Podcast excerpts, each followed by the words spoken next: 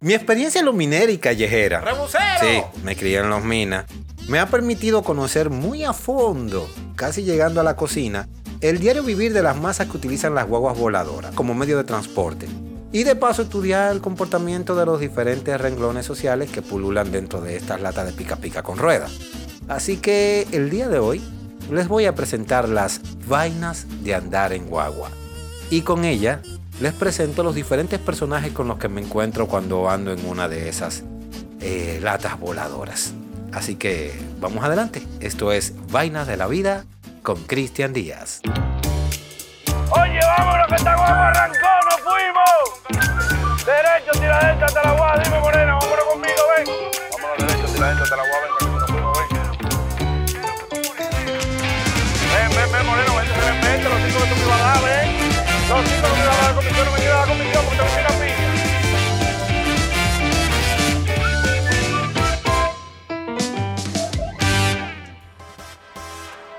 Y comenzamos con nuestro ranking de personajes interesantes en las guaguas.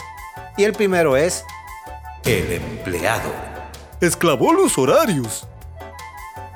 Vamos a comenzar con el típico empleado común que vemos en la parada con cara de preocupación, corbata negra y un bultico de comida. Al desgraciado no le vale salir temprano, siempre le coge la hora.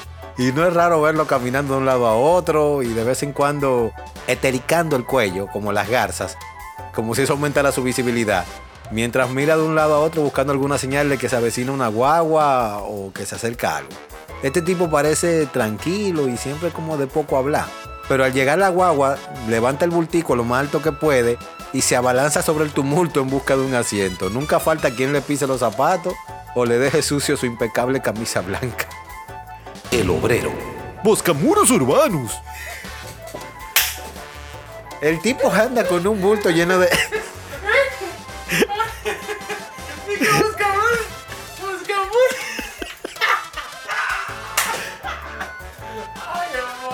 El tipo anda con un bulto lleno de hierro.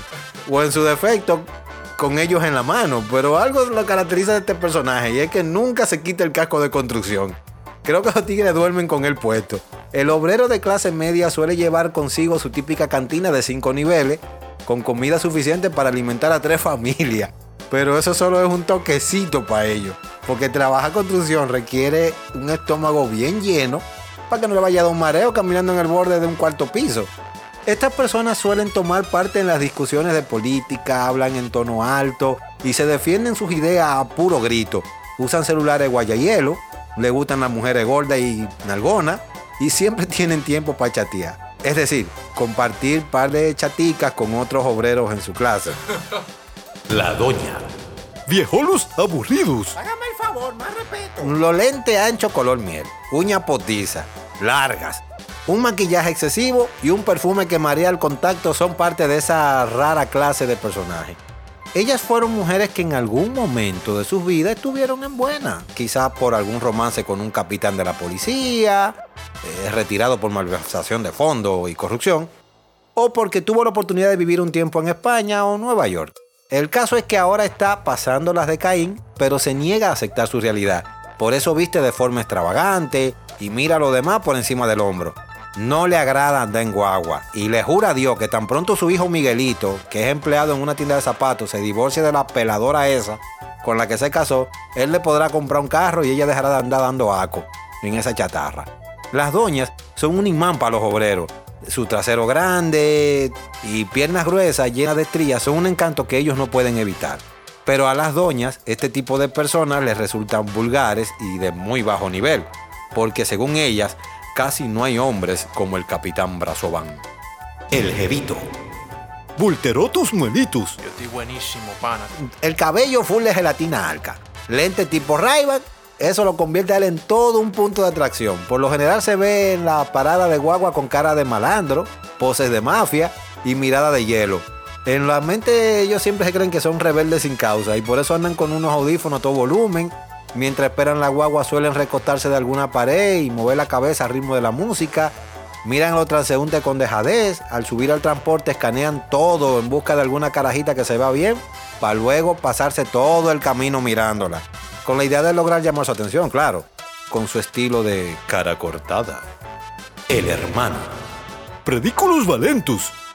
Lente de pasta, camisa y corbata, que en nada combinan. Pelada seria y una Biblia que denota muchas horas de lectura y estudio. Este personaje es uno de los más admirados por mí. Su prédica en la guagua viene acompañado de un buenos días y que el Señor le bendiga a todos. Comienza a repartir tratados de color marrón y negro o azul con el título ¿Está usted enfermo? El cielo y cómo llegar a él. Y un padre católico convertido al Evangelio, entre otros títulos. Pero ahí es donde hace su aparición nuevamente el obrero, ya que este le grita desde la puerta que el infierno no existe, que todo se paga aquí en la tierra y que los pastores no son más que unos ladrones que quieren vivir a costilla de los diezmos y las ofrendas. Ah, él siempre dice que conoce un tipo que dice que es evangélico, pero es más malo que el diablo. Y que por eso él no se mete a la religión. Entonces el hermano comienza a decirle que él no tiene que mirar a los hombres, que mire a Dios, porque ese no falla. Y es verdad. Pero todo eso pasa mientras el resto de los pasajeros comienzan a sacar sus propias conclusiones sobre el tema de religión, comida, testigo de Jehová, budista y uno que otro que suele gritar a modo de chiste, muy viejo por cierto, yo gracias a Dios no creo en nada. El filósofo. Atronatus, Atronatus, yo le puse Atronatus. Atronatus lecturus.